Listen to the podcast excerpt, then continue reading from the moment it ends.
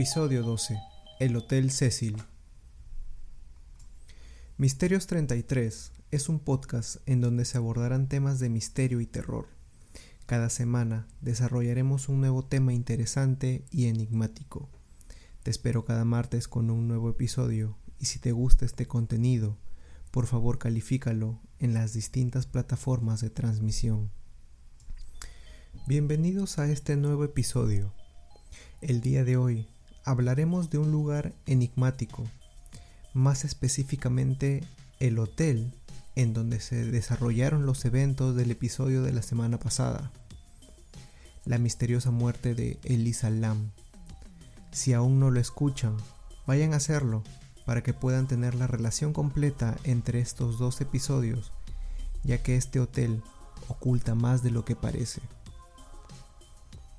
En 1924, tres empresarios hoteleros, William Banks Hanner, Charles Dix y Robert Shops, querían construir un hotel de lujo en el centro de la creciente ciudad de Los Ángeles, California, exactamente en el número 640 de la calle S, Main Street.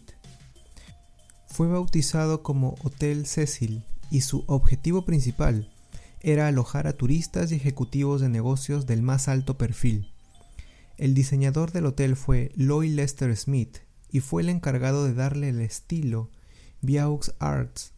El responsable de construir el hotel fue W. Padden. El hotel gozaba por todos lados de opulencia.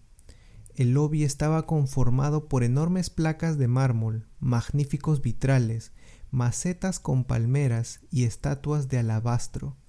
El edificio contaba con 19 plantas y 700 habitaciones.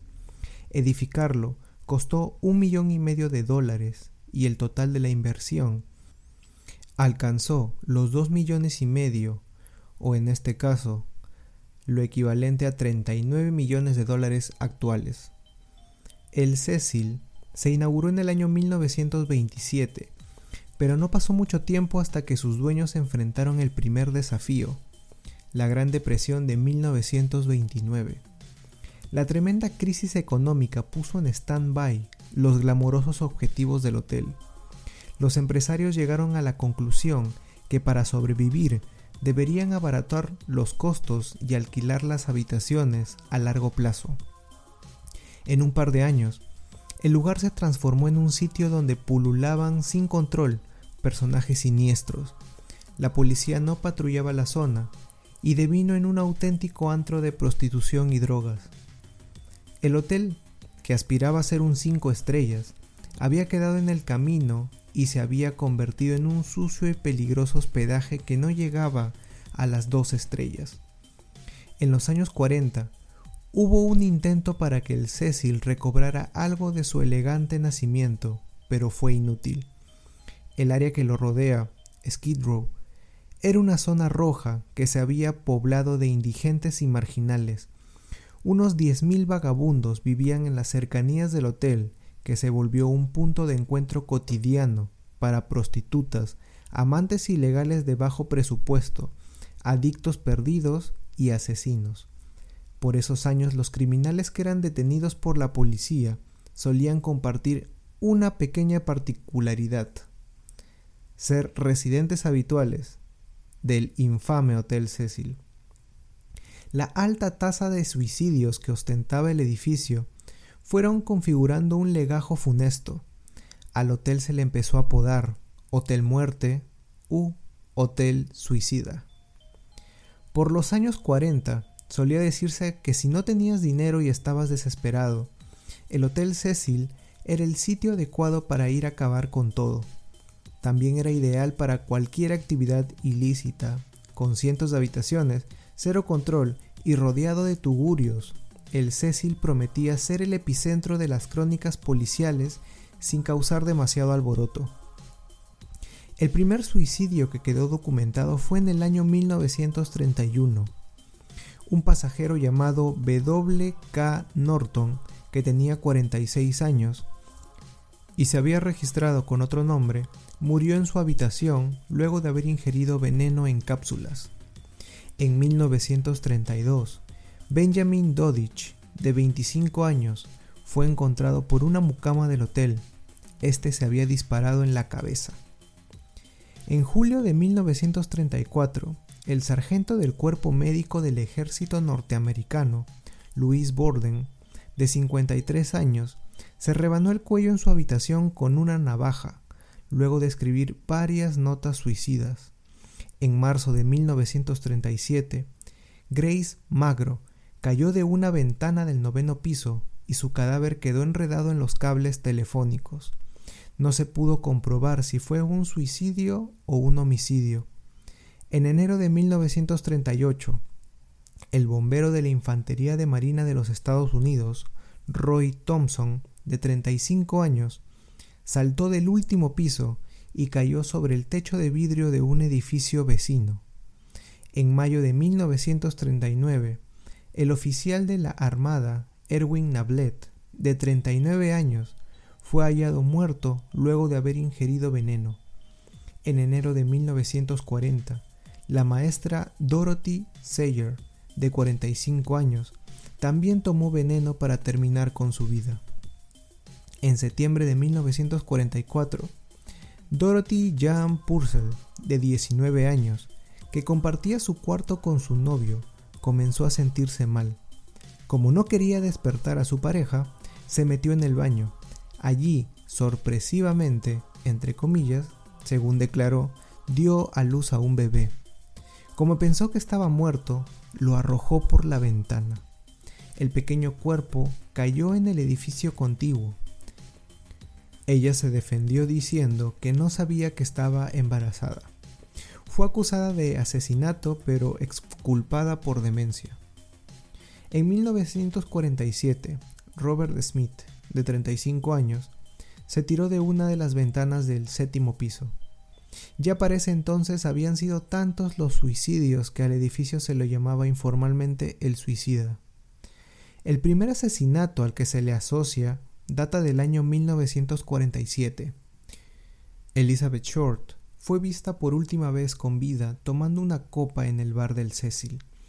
El 15 de enero de 1947 fue hallada en un baldío brutalmente asesinada.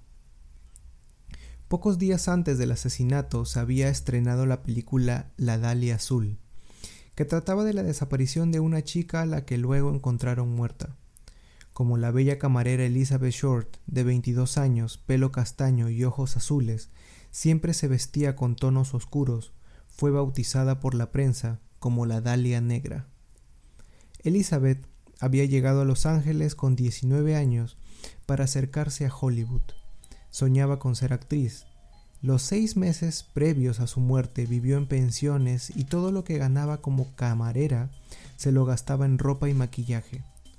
Fantaseaba con que alguien del espectáculo la descubriera, pero la muerte la encontró antes. En octubre de 1954, Helen Gurney, de 55 años, empleada de una firma papelera, se arrojó del séptimo piso. Estaba registrada con otro nombre. El 11 de febrero de 1962, Julia Frances Moore, de 50 años, saltó desde el octavo piso y su cuerpo golpeó contra la baranda del segundo. El mismo año, en el mes de octubre, Pauline Oten, de 27 años, después de discutir con su marido, se lanzó de la ventana del noveno piso. En su caída, lamentablemente mató a un peatón llamado George Giannini, de 65 años. El 4 de junio de 1964 hubo otro homicidio.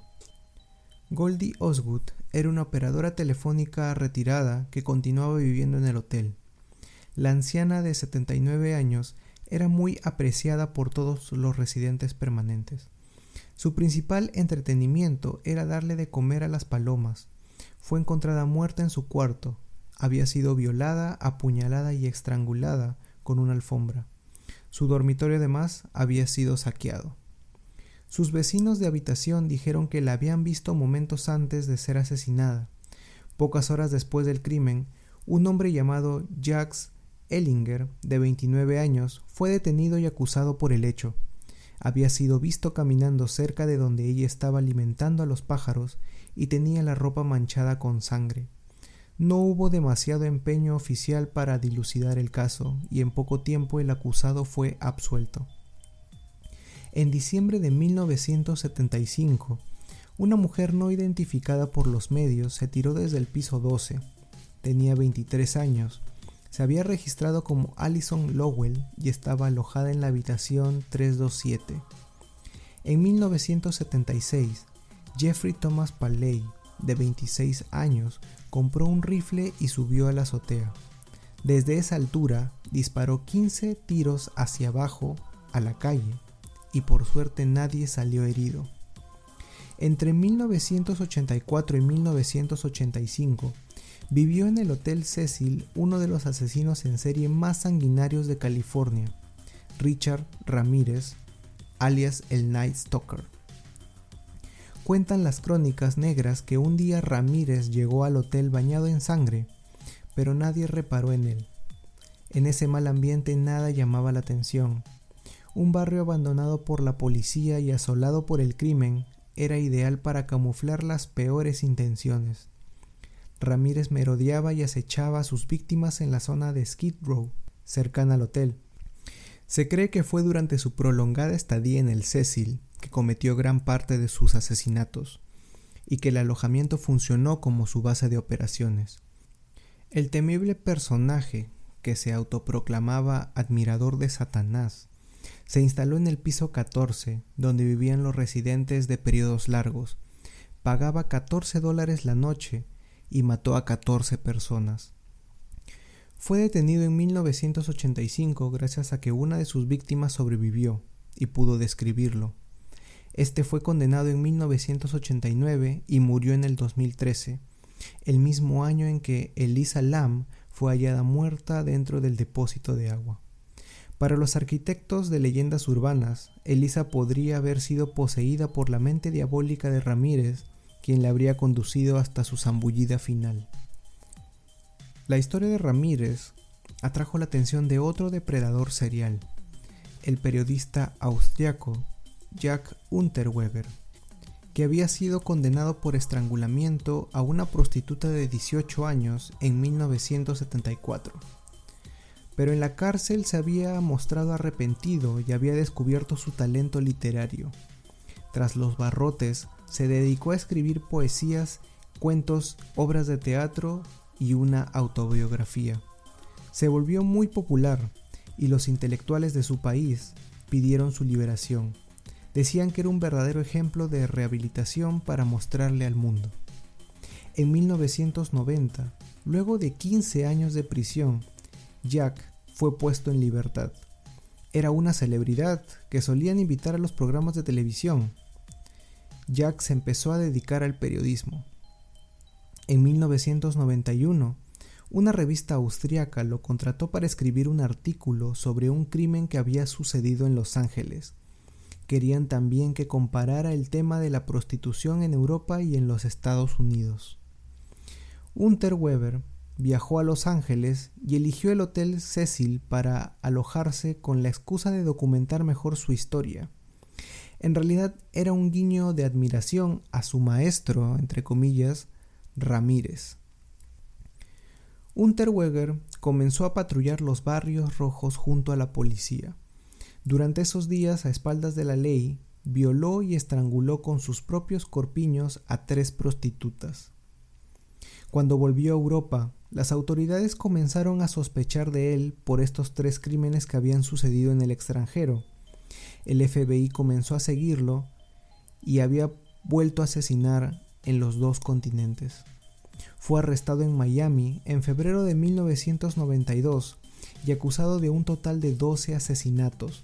Fue condenado a cadena perpetua y se suicidó, colgándose en su celda el mismo día en que escuchó su sentencia. Después de un periodo sin grandes novedades, en el 2007 gran parte del hotel fue renovado era lógico. El edificio había cambiado de manos. En 2011 dejó de llamarse Cecil y fue rebautizado como Stay on Main. Pero seguía siendo un hotel de bajo presupuesto al que le habían sumado unos pequeños departamentos de alquiler. Ese año crearon también, para evitar a los fanáticos del morbo, una nueva web. El antiguo sitio, thececilhotel.com, desapareció de internet a finales del 2013, luego de la muerte de Lisa Lam. Pero lo cierto es que para la época en que la joven desapareció, el edificio seguía manteniendo el letrero original donde se leía Hotel Cecil y la antigua publicidad al costado del edificio. En enero del 2014, un joven fotógrafo llamado Coston Alderete sacó una foto en el hotel donde se observa fuera de la ventana del cuarto piso una figura fantasmal. La prensa divulgó la foto y con un poco de imaginación parece verse una figura traslúcida de pie en la cornisa. Ese mismo año el hotel fue vendido a un hotelero de Nueva York, Richard Bourne, que desembolsó 30 millones de dólares. La compañía Simon Baron Development fue quien arrendó la propiedad por 99 años. Matt Baron, su presidente, reconoció que si bien la firma pretendía renovarlo, se comprometía a preservar su valor arquitectónico. Planeaba también hacer una piscina en la célebre azotea del hotel. Mientras se realizaban las refacciones, que deberían haber estado listas para finales del 2019, en febrero del 2017 el Ayuntamiento de Los Ángeles votó para que el viejo Cecil fuera declarado monumento histórico y cultural. En la actualidad el Hotel Cecil continúa cerrado. Gracias por escuchar Misterios 33 Podcast. Hasta la próxima. Si tienes algún tema que quisieras que se desarrolle, me puedes contactar en cualquiera de las redes sociales como Facebook, Instagram y YouTube, donde me puedes encontrar como Misterios33 Podcast. O también puedes enviar un correo electrónico a misterios33.contacto.gmail.com. Por favor no dudes en calificar el podcast en todas las plataformas para seguir creciendo. Buenas noches.